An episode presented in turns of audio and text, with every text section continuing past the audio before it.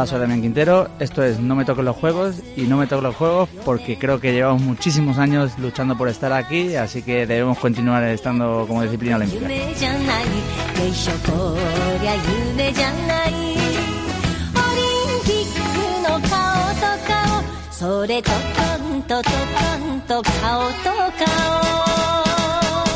Pues sí, es eh, Damián Quintero, la segunda de las medallas seguras de España en los próximos Juegos Olímpicos de Tokio. Espero que no se enfade conmigo por decirlo. Ahora veremos si le gusta esa certeza o se enfada con, con toda la prensa deportiva. 50 años esperando a que el karate fuese olímpico y estamos obligando a Sandra Sánchez y a Damián Quintero a ganar medallas sí o sí. Seremos jetas. Ya contamos cuando entrevistamos a Sandra que ambos se dedican al kata, a una coreografía de movimientos ofensivos y defensivos ante un rival virtual, una especie de combate imaginario, digamos. Hoy hablaremos un poco de su deporte y un mucho de él, sobre todo, que como todos nuestros deportistas tiene su historia. Damián Hugo Quintero Catdevila, muy buenas. Hola, ¿qué tal? Muy largo el nombre. ¿Alguien te llama Damián Hugo? No, me llamaban en el colegio Hugo cuando era chiquitito, pero había solo un profesor, el profesor de inglés, y no me gustaba nada. Mi papá se llama Alberto Hugo y sí le dicen Hugo, entonces, bueno, pero ahora que ya uno es mayor ya le da igual como lo llamen. Pero ni mamá cuando se enfada, no eso de Damián Hugo, ven aquí ahora mismo. No, cuando se enfada es Damián, cuando quiere algo bonito o, o estamos bien es Dami. Perfecto, pues ahora, ahora hablamos creo que un poquito de tus padres, pero primero hay que felicitarte porque vienes de, ganar el oro en, en Dubái. No sé si llevas la cuenta de las medallas internacionales que has ganado en los últimos casi 15, eh, 20 años. Pues no, la verdad es que no, voy siguiendo un poco la prensa que llega las estadísticas y eso, pero creo que soy siempre de estar con los pies en el suelo, intento cada vez que consigo una medalla obviamente celebrarlo y alegrarme, pero si es verdad poner el contador a cero porque creo que es lo importante, siempre tener objetivos a corto plazo y bueno, y vamos pasito a pasito en el camino hacia Tokio. Vamos, que si digo que en tu vida te han colgado más de 100 medallas del cuello, no estoy mintiendo. Eso no, eso es verdad, eh, son ciento y pico ya pasadas creo y, bueno, hay que seguir para seguir acumulando y bueno, yo creo que los deportistas al final cuando nos retiramos es cuando un poco empiezas a hacer eh, cábalas o bueno, empiezas a, mirar un poco la, historia tuya y, a ver cuántas has conseguido, los premios que te han entregado y creo que bueno, eso es bonito una vez que uno se retire. Hablemos eh, de papá y mamá, que les debemos mucho todo el deporte español. Nacido en Buenos Aires y con cinco años te vienes a Torremolinos, a Málaga. Tal cual, pues sí, eh, cosas de la vida, ¿no? Eh, mis papás deciden cambiar, cambiar de rumbo y buscar una, una, nueva vida y bueno, pues llegamos a Madrid, mi mamá es mucho de, de, playa, le gusta el sol, la playa de buen tiempo, entonces bueno, bajamos a Málaga, especialmente en Torremolinos, donde ellos siguen viviendo y nada, me crié allí hasta que con 18 años ya me mudé aquí a Madrid pero sé que estuvisteis a nada a punto de iros a Australia en vez de a España y hubiésemos perdido esa medalla olímpica que vamos a ganar. Así es, así es, sí, eso, bueno, con todos los papeles en regla, todo, ahora antes era mucho más fácil, estamos hablando casi 30 años atrás y, bueno, pues nos íbamos a ir a Australia, hubiera tenido un inglés perfecto, pero a lo mejor hubiera sido surfista, no karateca, ¿no? Entonces, bueno, siempre hay que estar agradecido por lo que va ocurriendo en, en la vida y creo que llegamos al sitio correcto y bueno, estamos en el sitio correcto. Bueno, pues desde aquí le damos las gracias eh, al señor Quintero y a la señora Catdevila por, por haber elegido Torremolinos y no irse a Australia, Melbourne o, donde, o a donde fuese. Y les damos las gracias también porque ellos te, bueno, te metieron un poquito la vena del cara, te había un gimnasio creo enfrente de casa y te dijeron cualquier cosa que no sea fútbol y baloncesto, que eso lo hace todo el mundo. Sí, así es, sí. En el cole sí que practicaba baloncesto y eso, bueno, en la educación física, gimnasio un poco, pero bueno, había un gimnasio ahí enfrente y, oye, me, apuntaron, era un poco travieso, la verdad que estaba siempre haciendo trastadas y bueno, para calmarme un poquito decidieron creo que meterme ahí, obviamente tú empiezas para divertirte, coincidíamos con, compañeros del colegio, con lo cual estaba con mis amigos todo el día, así que era, era genial y bueno, poco a poco pues uno se va metiendo en este reto marcial y ya hasta que llegas a, a, nivel deportivo y bueno, y empiezas a salir con la selección, ¿no? Eh, no espero más para contarte una cosa. En la redacción me vacilan siempre mucho porque eh, cada vez que, bueno, a veces nos hacen alguna entrevista de la universidad, de donde sea, o cada vez que me preguntan, siempre digo que mi ídolo es mi padre. Y explico por qué. Porque es mi verdadero referente, al quien yo quiero parecerme y demás, y que yo no entiendo esto de, tener ídolos eh, ni siquiera en el mundo del deporte, a gente que, que, no conoces o gente que igual hace muy bien un deporte, pero en el resto de la vida no es para nada un ejemplo. Y a mí me gusta mucho una respuesta que te he leído. ¿Quién es el ídolo o los ídolos en este caso de Damián Quintero, por favor? mis ídolos, mis referentes son mis papás. La verdad que bueno, hay que, hay que decirlo, ¿no? Ellos sacrificaron mucho por mí y por mi hermana, eh, en particular, obviamente, pues cambiaron toda su vida, dejaron toda su familia atrás por, por buscar una vida mejor, que la han encontrado, gracias a Dios, y, bueno, esos son los hilos, esos son los verdaderos héroes que hay dentro de la vida de cada uno. Y bueno, te puede gustar más uno, un deportista u otro, sí, obviamente siempre apoyamos a todos los deportistas españoles, que somos muy buenos en muchos deportes, pero sí es verdad que tengo que reconocer que, que no me fijo en ellos, yo soy, tengo mi personalidad, sigo mi camino y si me tengo que fijar a alguien soy mis papás. No sabes, voy a ponerle esta respuesta a todos los de la reacción que no hacen más que vacilarme porque dices exactamente lo que, lo que yo pienso. Pero claro, a mamá le has dado muchas alegrías, ¿eh? le has dado muchas alegrías, pero también algún disgusto. Empecemos por las alegrías. Puede presumir de deportista, es evidente, ya lo hemos dicho, todas esas medallas y enseguida repasamos lo que es tu carrera y tus aspiraciones olímpicas, pero también de estudiante. Presume de, de currículum, anda, que no es nada habitual en un deportista. Eh, bueno, a ver, a ver, yo creo que cada uno estudia lo que, lo que le gusta. Soy partidario de eso, no, a mí me gustaba la ingeniería, yo soy más de números y bueno, opté por ingeniería aeronáutica, pues bueno, me gustan mucho los, aviones, me mudé a Madrid, bueno, saqué ingeniería aeronáutica, tengo un máster en estructuras también aeronáutica de materiales compuestos y hace un par de añitos también pues me saqué un máster en gestión deportiva que, bueno, como estoy ya muy vinculado al deporte, estoy full time con ello, pues, pues me gustaría quedarme aquí y ver qué se puede mejorar, ¿no? O sea, estamos hablando de una carrera, y no precisamente de las fáciles, de dos másters a la vez que ganas medallas por el mundo entero. Fácil no parece, y creo que eso es lo que le pareció a tu jefe de estudios el primer día de clase en ese aula magna. Cuenta esa. Sí, esa es muy buena, claro. El primer día, imagínate, con 18 años te mudas de tu casa, te crees que eres, el rey del mambo. No lo eres, obviamente, con 18 años es un niñato, pero sí, llegas ahí al aula magna y el jefe de estudio ahí dice que, bueno, que si hay algún deportista de alto nivel aquí en esta sala, que se levante y se vaya, porque es imposible compaginar ingeniería aeronáutica con, con el deporte de alto nivel, el deporte de élite, ¿no? Entonces, bueno, automáticamente yo lo miro y digo, bueno, pues por mis estos que yo me lo voy a sacar y, hombre, no fui año por curso, obviamente, es muy complicado el, compaginar, faltaban muchas clases. De hecho, tengo otra anécdota de que no, no me dejaron cambiar exámenes porque, incluso con certificado de la federación, de que iba al Campeonato del Mundo 2008, me acuerdo, en Japón, y me presentaron un certificado de, de que competía allí, no me cambiaron parcial, me mandaron al final y, bueno, oye, pues mira, son esfuerzos que tiene que hacer uno y, y seguir adelante. Tengo dos preguntas clave. La primera, si la has vuelto a ver y si, si has hablado con él. Pues no, la verdad es que no lo he vuelto a ver. No sé si sigue trabajando, la verdad que era mayor en esa época, pero no, no sé si. Pero bueno, si, si lo viera, pues mira, estaré bien, darle un abrazo, decirle, oye, mira, esto es lo que tengo ahora, estos son mis títulos y encantada de conocerte o verte de nuevo, ¿no? Y la segunda, te voy a pedir el nombre cuando acabe la entrevista, no lo digamos públicamente, pero soy capaz de intentar localizarle y ponerle el día que ganes la medalla olímpica y ponerle ahí, oye, aquí está mi título de ingeniero aeronáutico y aquí está mi medalla olímpica. Está, lo haremos, lo haremos, por supuesto. Y con ese currículo, evidentemente, empezaste a trabajar además en una empresa importante, en una empresa top. Así que Damián Quintero, deportista, licenciado y currante. Mamá encantada, buen sueldo, el niño colocado, todo perfecto. Y vas tú y pides una excedencia para centrarte solo en el karate. Pues así, así es. Eh, casi le dan patatús a mi madre, sobre todo. Mi padre es muy fanático, fue como el, apoyo que tiene, pero sí es verdad que ellos deciden todo junto. Y, bueno, a ver, eh, era lo que creíamos que teníamos que hacer en ese momento. Eh, estamos hablando de agosto del 2015, yo llevaba tres años y medio trabajando más o menos, y, bueno, sonaban las campanas de que el karate iba a ser olímpico, eh, un año después, que fue el, 3 de agosto del 2016. Pero solo sonaban las campanas, es decir, no estaba ni mucho menos confirmado y te quedabas sin beca y no te voy a decir en la calle, pero vamos. Sin, nada, porque en ese momento no teníamos ni beca, era, al ser deporte no olímpico no tienen, lo único que podías ganar económicamente era si quedabas campeón del mundo, campeón de Europa, y bueno, y es un poco de risa esa, esa ahora mismo, ¿no?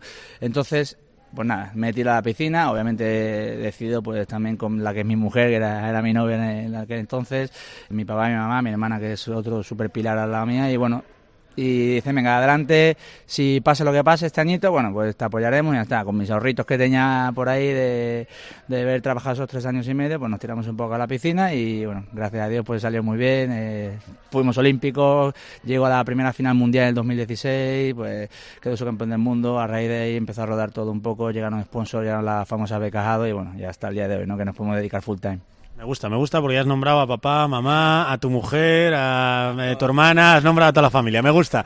Pero sí que es verdad que has dicho un añito que creo que esa frase la pronuncias de, oye, nosotros podemos ayudarte un año, no nos da para más. Es decir, como no salga bien en un año, igual hay que mandarlo todo a paseo. Sí, esa era la idea. Eh, es decir, sabíamos que en Río se podía salir la noticia de que si éramos el olímpico o no y esperamos hasta ahí un año. Eh, iba a aguantar a lo mejor hasta el Mundial, que fue en octubre en aquel entonces, creo que recuerdo.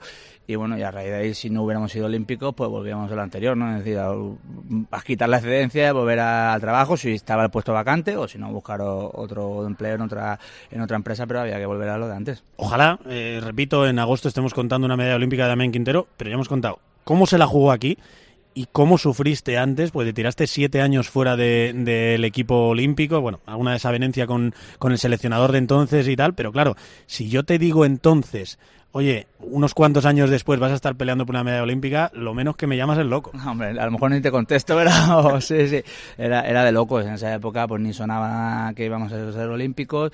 Yo pues tuve una mala época, en, bien decía, pues tuve ahí un enfrentamiento con el seleccionador de la, de la época, pues también con la dirección técnica, pues no compartíamos ideas. También es verdad que uno era más joven y a veces hay que, hay que hacer autocrítica y cometemos errores, errores tontos, ¿no? Pero estuve a, punto de dejarlo, porque no había ni sacado todavía la carrera, no estaba trabajando, es decir, yo pensaba, ¿qué hago aquí? perder el tiempo, es decir, no, no estoy ganando un dinero que, que, puedas mantener una familia o puedas ser una persona normal y corriente, ¿no? Eh, sino que estoy ganando cuatro cositas de, de, las medallas que sacábamos en esa época, que eran buenas, si es cierto, pero a ser deporte no olímpico, pues no teníamos tanta visibilidad tampoco.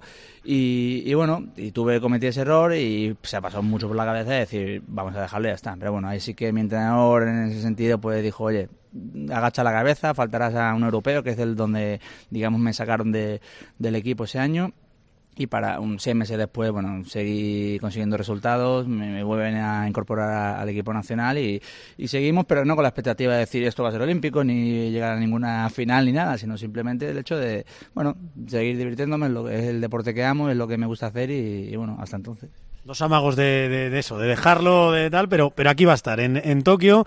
Y hablemos un poquito de, tu deporte. Con el seleccionador actual no solo no tienes ningún problema, sino que funciona a todas las mil maravillas, tanto a ti como a, como a Sandra. Ahora hablamos de él, de Jesús del Moral. Pero eh, ya lo explicamos bien en el No me toque los juegos de, Sandra Sánchez. Ya hemos dicho que lo vuestro es el kata, que es bueno con una coreografía de movimientos ofensivos y defensivos. Ese combate imaginario que no te gusta compararlo así, pero bueno, para que la gente se sitúe, no tenéis a nadie enfrente, pero claro, precisamente por no depender de nadie, lo vuestro tiene que ser absolutamente perfecto, os exigen la máxima perfección.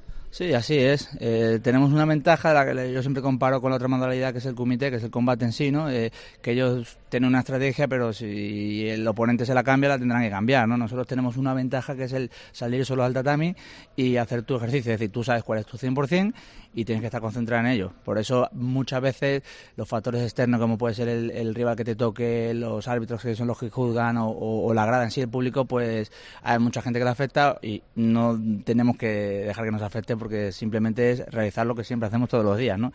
Pero claro, como bien decías, es un pequeño error, un movimiento de un dedo, una mala técnica o un pequeño desequilibrio te deja fuera.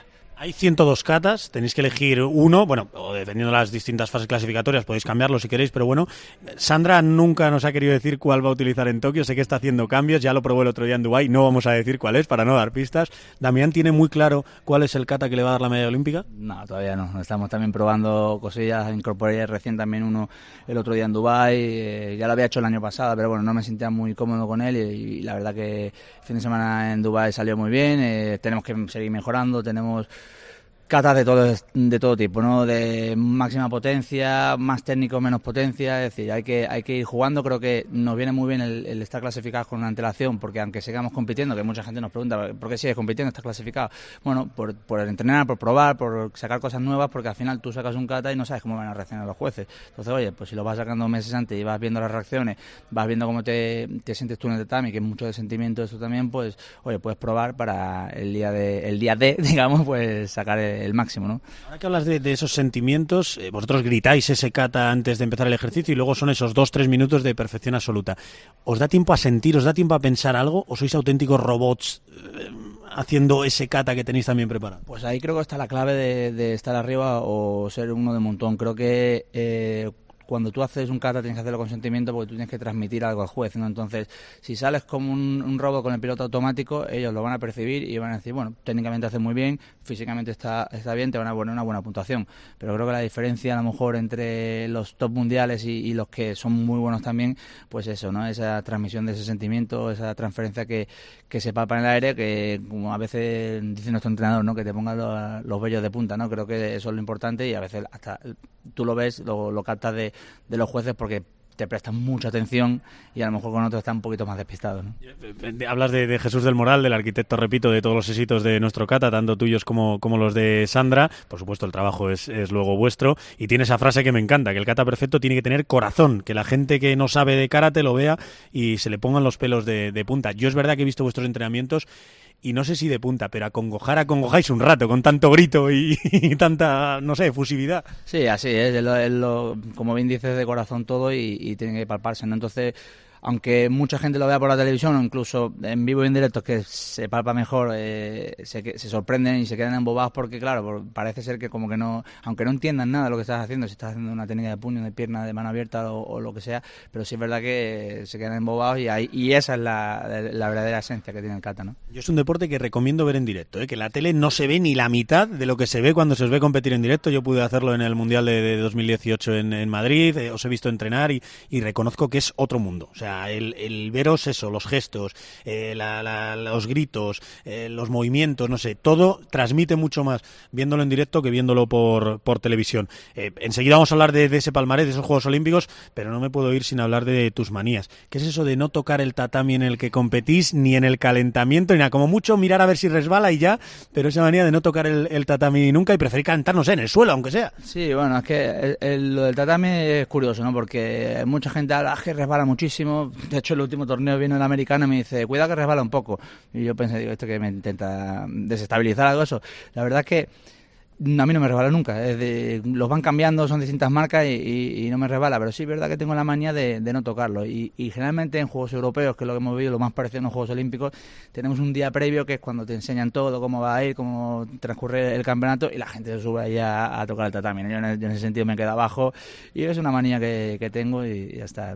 El fútbol de no tocar la copa, no vaya a ser que, la gases. Algo, algo así, algo así. Entran con el pie derecho, o, manías que bueno, al final uno las va teniendo con los años que, no tiene nada que ver al final. Si esto, esto no es nada nuevo, ¿no? No, no cambian. Mi favorita es esa de apretarte, por supuesto, bien el cinturón y un par de, arrastrar los pies hacia atrás, deslizar los pies hacia atrás, como si fuese un toro a punto de entrar a investir, ¿o qué? Sí, eso sí que lo hago, lo hago siempre antes de, entrar. Eso, esa sí que es una manía sí o sí, igual que a lo mejor las botellas, que las coloco depende de dónde, pero sí es verdad que, bueno, arrastro los pies para atrás, ¿no? Y me, me aprieto el cinturón como, venga, va. Ahora ya empieza el torneo, ya empieza la ronda o, la final, o lo que sea. Eso es, el toro a punto de, de investir. Ese toro karateca quiere una medalla olímpica, así que vamos a soñar con ella. Hello, hello, hello. ことを Hello, hello, hello 伺いしますが Hello, hello, hello 以前どこかで Hello, hello, hello お会いしましたか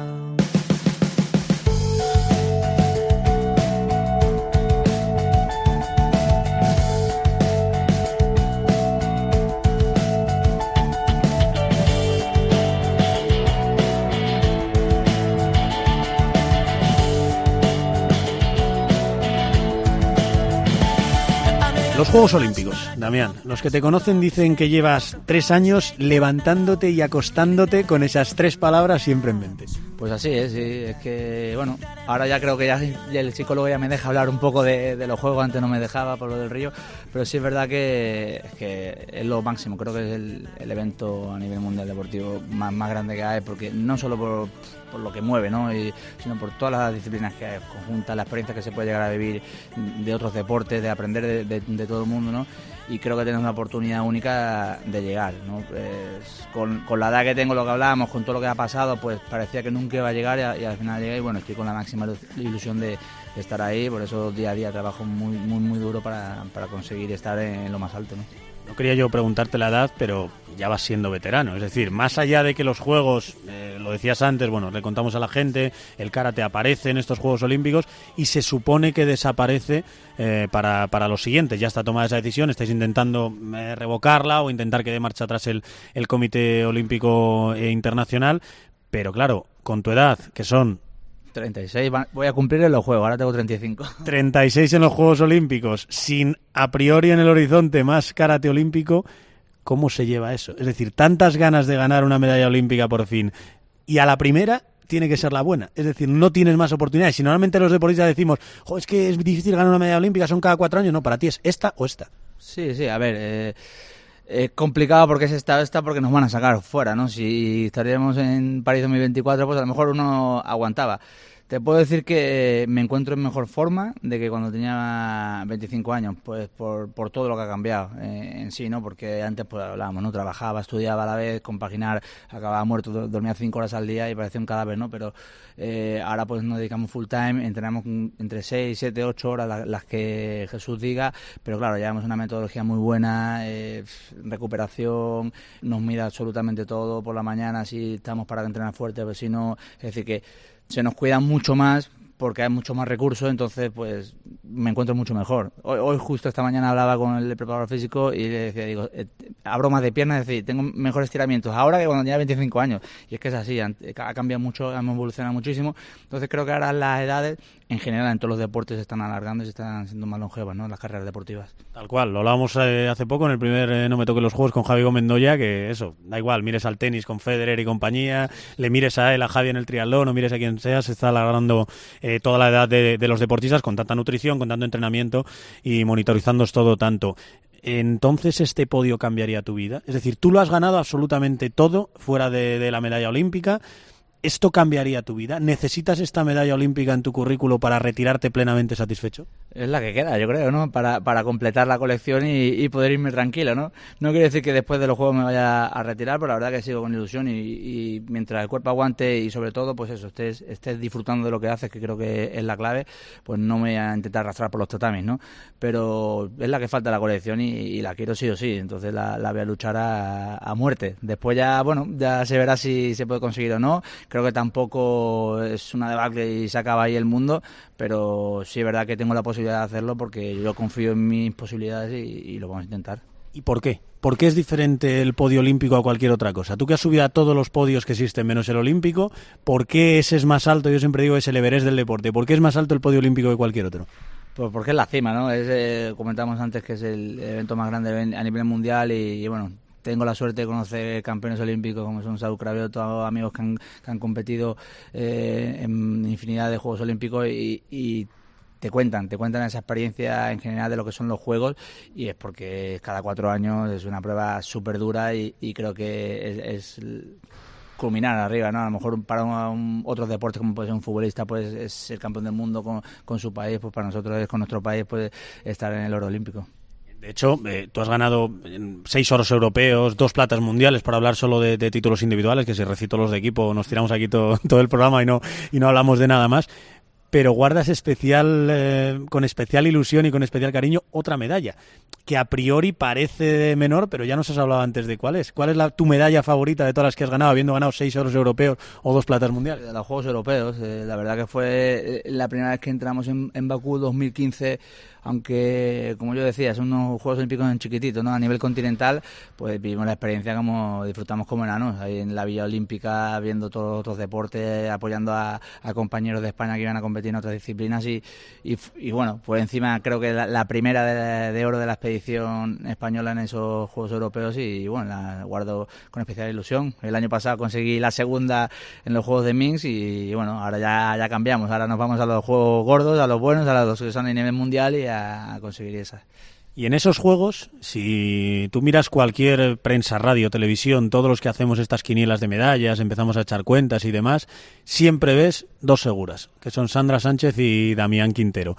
Eso mola, presiona, enfada porque casi damos por hecho vuestro trabajo y que lo vais a hacer muy bien el día D y la hora H. No sé qué sentimiento te genera ese sí o sí hay dos medallas ya en el bolsillo. Bueno, a ver, es bonito que, la gente confíe en ti. Es bonito que la gente confíe en ti, que vea que nos estamos esforzando mucho durante años. Esto no son dos meses atrás, sino estamos hablando son tres años de, entrenamiento para un único día eh, en el 2020.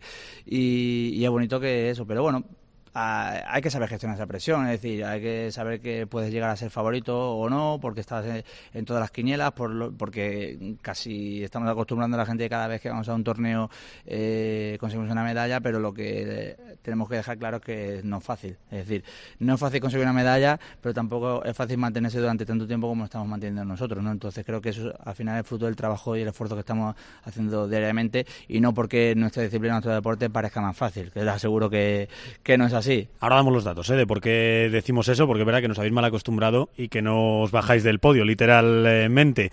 Dice Jesús que la diferencia, Jesús del Moral, vuestro entrenador, que la diferencia entre el oro y la plata está en la cabeza. ¿Se refiere a eso? ¿A manejar la presión, a manejar las expectativas? Yo creo que sí, porque al final estamos hablando que a esos niveles técnicamente todos somos muy buenos, físicamente todos somos muy buenos y la diferencia está en la cabeza, ¿no? En ese día para gestionar esa presión, psicológicamente estés eh, fuerte, te concentres, sobre todo creo que es la clave, lo que hablaba antes, ¿no? En, en ti mismo y no en los factores externos que no puedes controlar y salir a hacer pues lo que has hecho durante mucho tiempo entrenando y disfrutarlo, que al final es cuando uno está disfrutando una cosa, creo que que se palpa desde, el exterior, ¿no? Entonces, en, nuestro caso, cuando son los jueces son los que tienen que poner las puntuaciones, pues hay que intentar transmitirle eso a ellos, ¿no? En la cabeza y, lógicamente, en el trabajo. ¿Qué pone en esta sala de entrenamiento en la que nos encontramos? Que me gustan mucho esas pegatinas que hay pegadas a fuego, grabadas a fuego en el, en el espejo en el que os miráis mientras hacéis los movimientos. Pues ahí pone, mira, hoy vencí a mi yo de ayer, ¿no? Eso lo puso Jesús ahí y, bueno, cada día que venimos lo, lo miramos y es así, ¿no? hay que vencer a, uno mismo. Al final, sí, es verdad que hablamos de, de eh, ¿cómo se llama? Eh, oponentes imaginarios, pero sí es verdad que al final es uno mismo lo que tienes que hacer, ser mejor que ayer y al siguiente y al siguiente. Y igual pasa en los torneos, ¿no? Es decir, eh, estuvimos en París, pues vengamos a Dubai, vamos a intentar ser mejor que París, ahora vamos a Salzburgo, vamos a intentar ser mejor que Dubai y así hasta que lleguemos a los juegos, que sea el mejor día de la vida. Esa es eh, vuestra pelea constante contra vosotros mismos y acercaros más a esa perfección de la que hablamos. Lo lleváis a la práctica, porque Jesús eh, os aprieta al límite en cualquier momento, en cualquier lugar. Insisto, yo he visto algún entrenamiento vuestro y siempre es un par de repeticiones más, un par de repeticiones más, aunque estéis ya al, más absoluto eh, límite. Cuéntame lo de Okinawa, con el pabellón cerrado en domingo.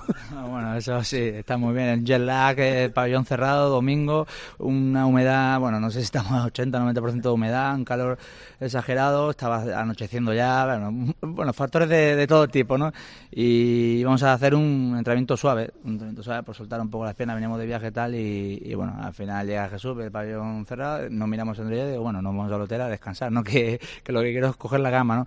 Pues no, unas escaleritas, una sacó una especie de, de TRX inventado por él con un cinturón, bueno, una verja, eh, había unos escalones por ahí por otro lado, un árbol, nos enganchamos a cualquier lado y empezamos a hacer entrenamiento de la verdad que, bueno, oye, vino muy bien para, para sudar, tenemos en imágenes, había un par de japoneses que se quedan así embobados mirándonos alrededor. dime que pasó un paisano y alucinó y dijo, ¿qué hacen estos locos aquí? Así es, pasó el tipo, después nosotros nos quedamos mirando, no sé si lo que estaba echándole algo a unos caracoles, pobrecitos, y la verdad que flipábamos unos con otros, pero pero sí es verdad que estábamos ahí en medio del pabellón y nada. A ese fue el primer día de entrenamiento en Okinawa, después de nuestro viaje.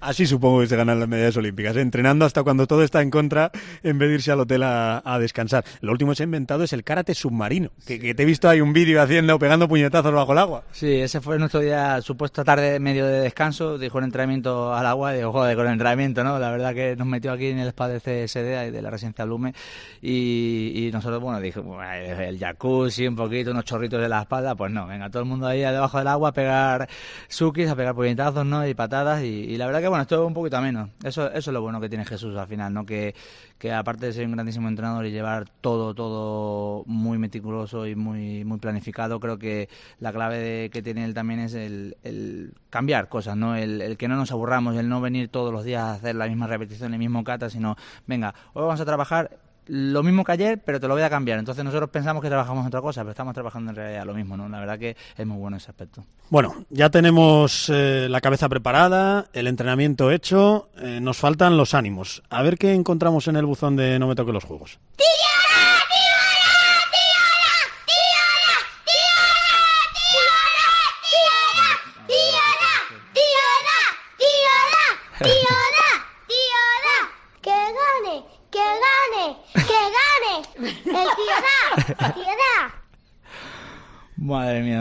Sobrinitos. ¿Quién son? Los sobrinitos, madre, estos loquitos, madre mía, los tenemos muy lejos ahora, sí. Ahora viven en Nueva York, la verdad que una pena tremenda que se hayan ido. Los veía todas las semanas y, bueno, otro, otros pilarcillos chiquititos que tengo ahí con ellos, siempre pensamos en ellos y bueno, son mi máximo apoyo. De hecho, le, caen mal los japoneses y todo ya. sí, sí.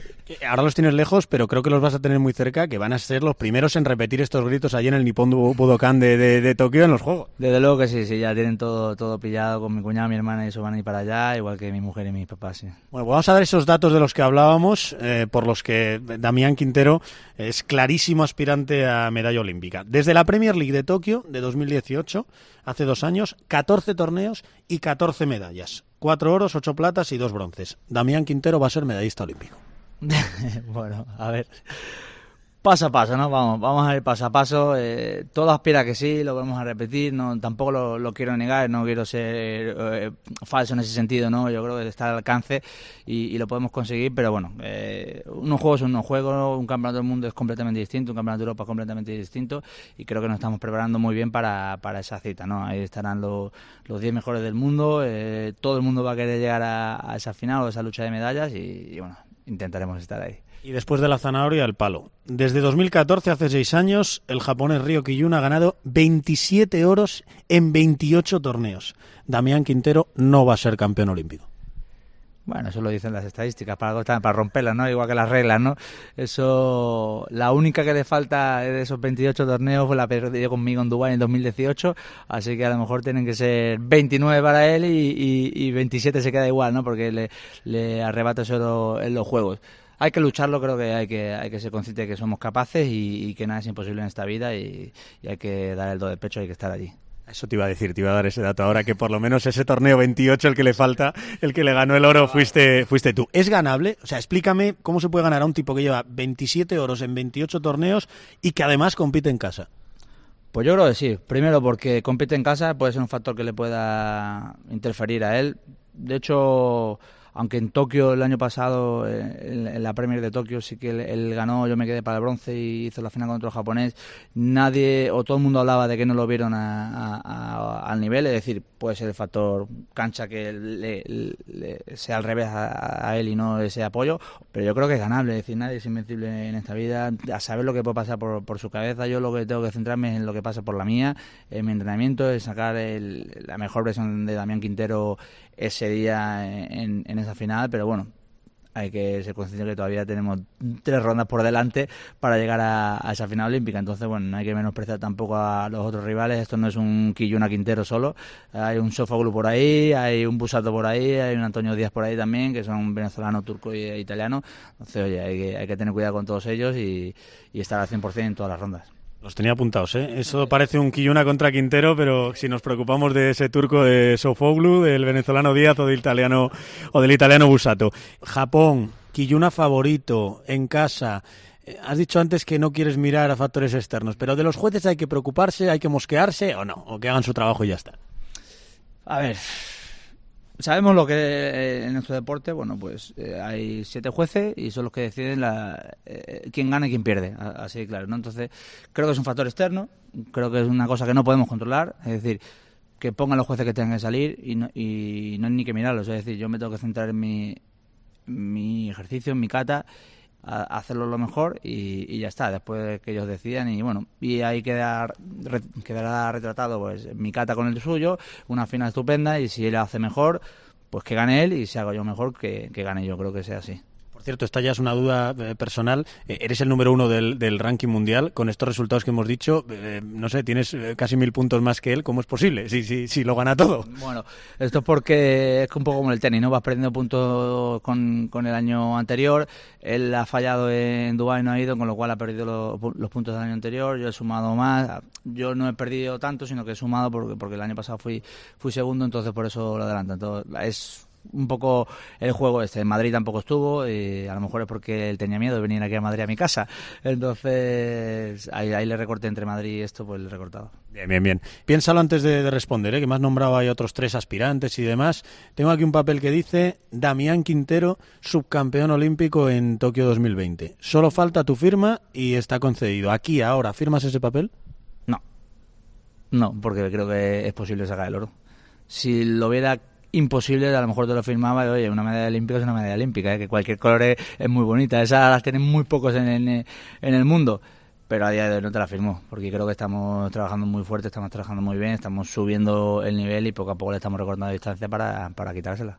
Me gusta, me gusta. Me gusta que un tipo que sueña tanto con una medalla olímpica no se conforme con ella. Vamos a un test rápido, como vuestros puñetazos, vuestras patadas. Esto es pim pam pum. Y eh, cerramos con, con la sorpresa que guarda siempre este No Me Toque los Juegos. Música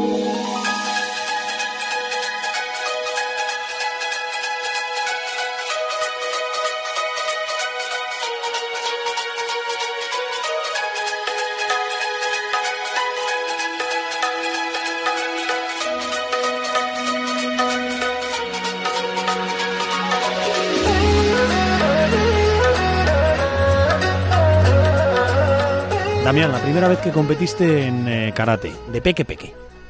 Seis años tenía y no miento, perdón, siete años y fue en un, un torneo de Navidad en, en, Torremolinos, era cinturón naranja y quedé tercero, me puse a llorar. en serio, lloraste, ¿no? No te valía el bronce. Mi padre por la alegría, yo porque había perdido. ¿Eras muy malo o no? ¿O ya empezabas a tener buena pinta? Bueno, a ver, no.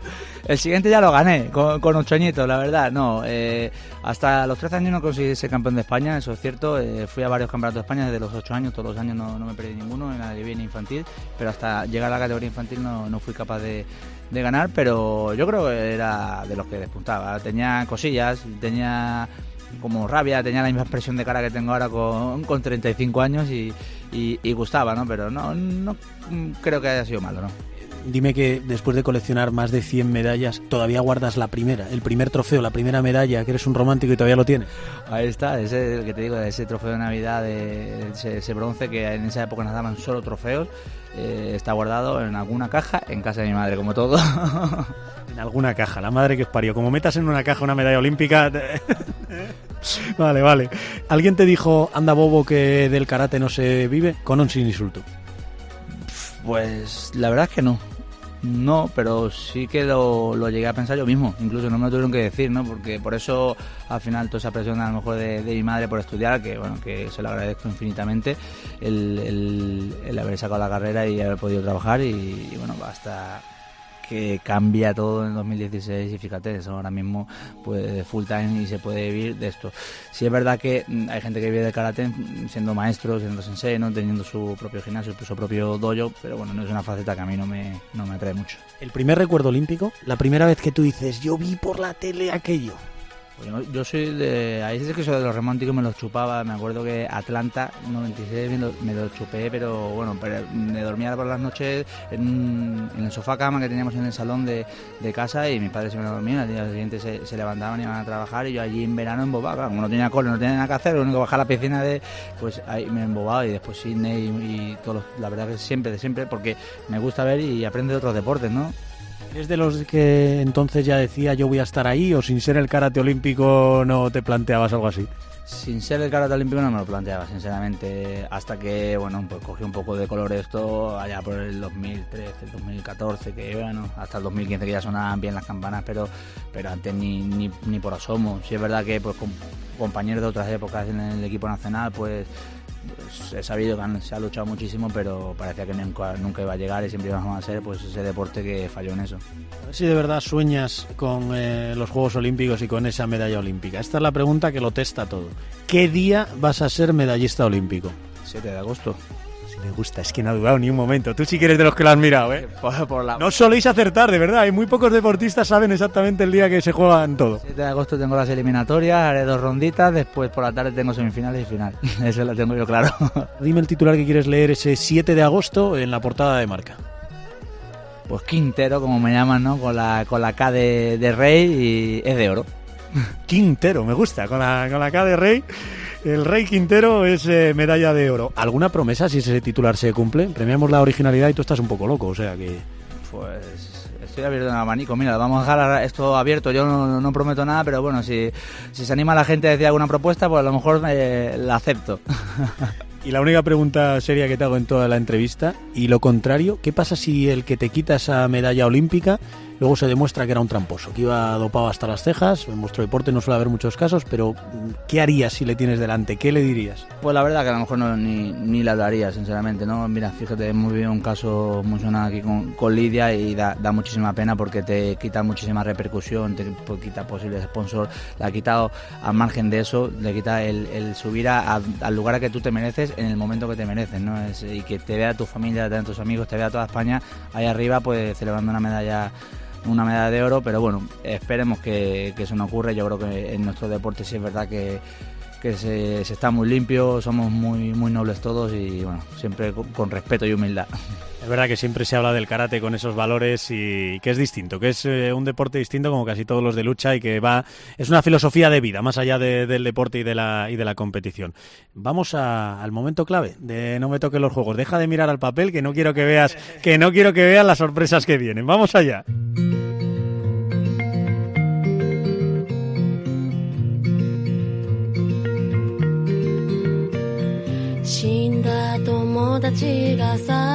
て語れば売れんのか？結局この世の表現ってのは登場だけで成り立ってんのかな？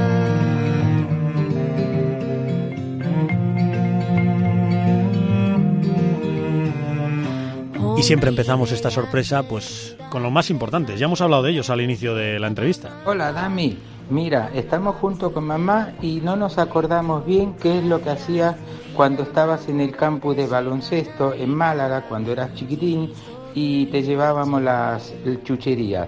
Nos gustaría que nos refresque la memoria y que los oyentes los escuchen.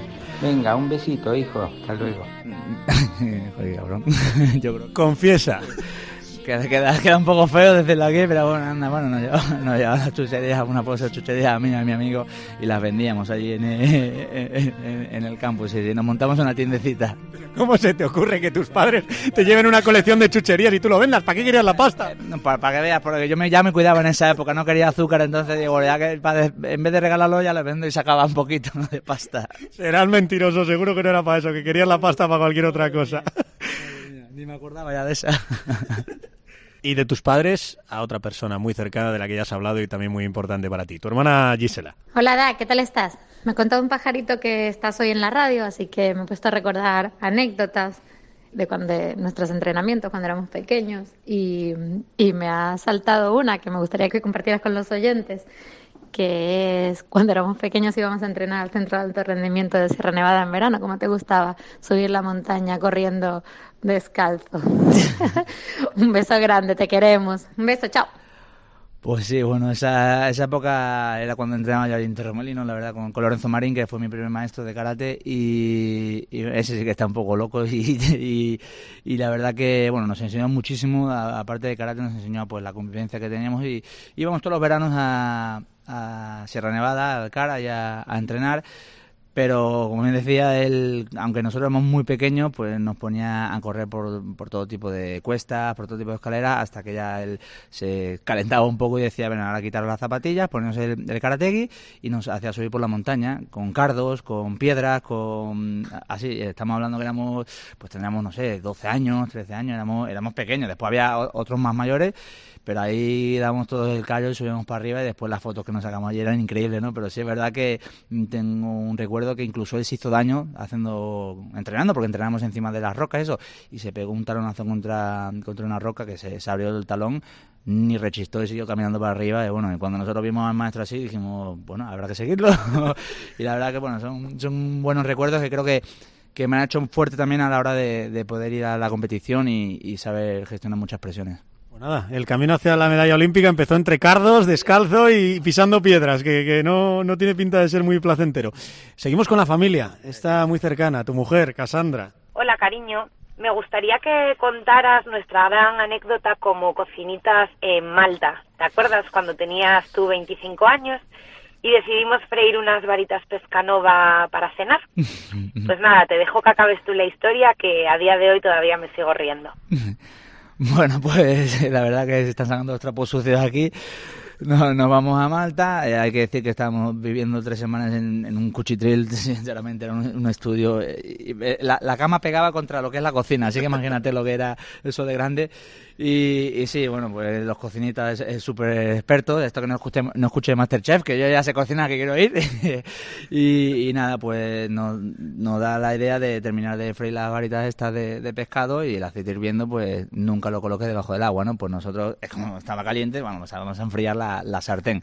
Imagínate el petardazo que pegó eso. Bueno, yo estaba con la sartén en la mano, cae el chorro de agua encima de- del aceite, pegó un- bueno, un petardazo, un, parecía un explosivo que el vecino incluso su- subió para arriba a nuestra habitación. Y claro, yo me quedé como con cara de pánico y a la vez, claro, primero la miro a, a, a mi mujer, veo que no le pasa nada, me miro a mí y, y no sé por qué, qué angelito había ahí cuidándonos, pero eh, no teníamos ninguno de los dos, ninguna gota de aceite encima del cuerpo. Estaba la pared, el techo, la cama por detrás nuestra. No sé cómo había saltado, pero ni en la mano tenía. Así que fue increíble no, no quemarnos y no aparecer quemado el edificio, vaya. Niños de España, no, no se le echa eh, agua helada al aceite de invierno. Eh, eh, el vecino debió de alucinar. que que- Eso pegó- subió para arriba, creo que era un francés, me acuerdo, ahí los, los dos hablando en inglés, que estábamos, estábamos practicando y eso, y nada, no, no pasa nada, tal, pero bueno, montamos uno allí intentando después limpiar, bueno, fue, fue de locos, de locos. Pues devolvieron la fianza del... Se, se quedó allí, se quedó la, la fianza allí, con razón, ¿eh? Ojo. Y de la familia, pues vamos a, a los colegas de la Blume. ¿Qué tal amigos? Soy Javier Hernández, amigo de Damián, y voy a plantearle una cuestión que os va a tener que responder. Cuéntale por favor a todo el mundo cómo te implicaste en la organización de tu boda y cuéntales cómo si no llega a ser por ti, la boda no sale adelante. Eh, Joder, este otro trapito, madre mía. A ver, cada uno lo suyo, a ver. Vamos, que no hiciste nada. Como mi mujer en la mía, que no hizo nada, tú lo mismo, ¿no? Pues no hice nada, la verdad. De hecho, en el discurso que- dimos ahí entre todos los amigos invitados y eso, pues lo admití y dije, "Oh, esto gracias a mi mujer, sus papás que la ayudaron también. eh, y la verdad que, bueno, es verdad que no, no tuve tiempo. Yo, yo lo único que escuchaba, me manda WhatsApp, audio, me llamaban, cariño, ¿te parece bien esto? Sí, ¿te parece bien esto? Sí, ¿cuánto vale? Yo lo único que decía, ¿cuánto vale? ¿Cuánto vale? Entonces le recortaba y le ponía el presupuesto, pero, pero sí es verdad que fue, fue imposible. Y, bueno, desde aquí, cariño, te agradezco todo lo que hiciste. O sea, casi la haces explotar en una habitación de Malta. No le ayudas en nada con la boda y sigue contigo. Ah, Pues sí, me quiere mucho. Eso sí que es prueba de, de amor. Y el segundo, arquero y compañero de apuestas. Hola, soy Elías Cuesta, amigo de Damián Quintero. Eh, bueno, Dami, ve enciendiendo el ordenador que esta noche tenemos carrera de perros. Joder, menuda época también, ¿no? Es que con, bueno, con él lo he pasado de todo. Este es como si fuera mi hermano, la verdad. Eh, eh, mi hermano de otra madre, ¿no? Eh, bueno, digo una época por, por, por meternos ahí en, en una de estas casas puestas a apostar a, a perros. Ya ves tú que... que, que ¿Qué sabíais vosotros de perros? Ni idea, nosotros nos veíamos el perrillo ahí fuerte y decíamos, venga, vamos a meter un eurillo aquí a, a que gane el 7.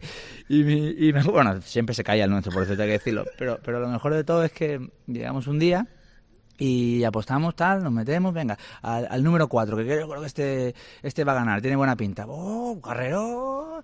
Bueno, gana el número 4, ¿vale? Nosotros saltando de alegría, de puta madre, tal, no sé, joder, qué, qué bien hemos ganado. Tú, 3 euros habíamos ganado, no sé lo que habíamos ganado. Pues no, no habíamos ganado. Habíamos apostado a otra carrera que era de caballos de carro, de, con carro. Es decir, que imagínate que nos habíamos equivocado y obviamente pues nuestro caballo quedó el último, claro. Así que imagínate, bueno, nosotros de la ilusión de haber ganado 3 euros a, a la decepción de haber perdido uno. Es increíble. A los periodistas no nos dejan apostar, pero yo le recomendaría a ese Damián Quintero, a ese Elías Cuesta, que aposten a la medalla de Damián y de Sandra Sánchez, que creo que van a tener más opciones de ganar dinero, creo. Espero que sí, espero que sí. Ahí se puede meterlo tranquilo si quiere. Bueno, pues hemos terminado, eh, Damián. Solo solo puedo prometerte que este mismo micro azul que tienes delante va a estar a pie de tatami ahí en el Nippon Budokan en Tokio y que ojalá, ya sé que la estamos dando por hecho y ya sé que parece una falta de respeto a vuestro trabajo y a, lo difícil que es vuestro deporte, pero, pero ojalá, ojalá salgas con, con, esa medalla colgada del cuello y si quieres te damos una sorpresita con alguno de, tus familiares, igual que te hemos dado hoy. Genial, nada, muchas gracias por toda la sorpresa, por la entrevista y nada, esperemos que salga todo bien, allí nos vemos en Tokio. ¿Te lo has pasado bien? Sí, sí, estupendamente. Muchas gracias por todo. Nos vemos en Tokio. Eso seguro.